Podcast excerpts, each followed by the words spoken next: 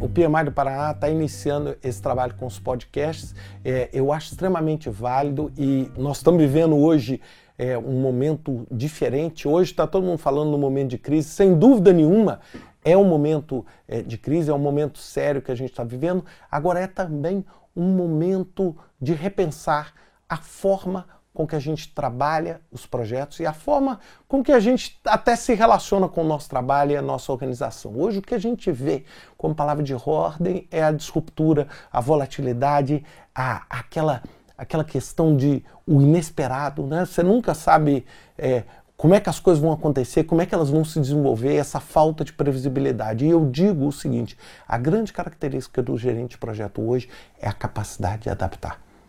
É a gente entender que muito pouca coisa a gente consegue controlar, a maior parte das coisas a gente precisa se adaptar às diferentes circunstâncias. Vai ganhar nessa corrida quem tiver a maior capacidade de se adaptar. Então é isso que eu queria deixar para vocês é, como uma palavra e um aviso. É, agradecer pela oportunidade de estar falando para vocês e desejar tudo de bom nessa iniciativa de vocês com os podcasts. Um grande abraço.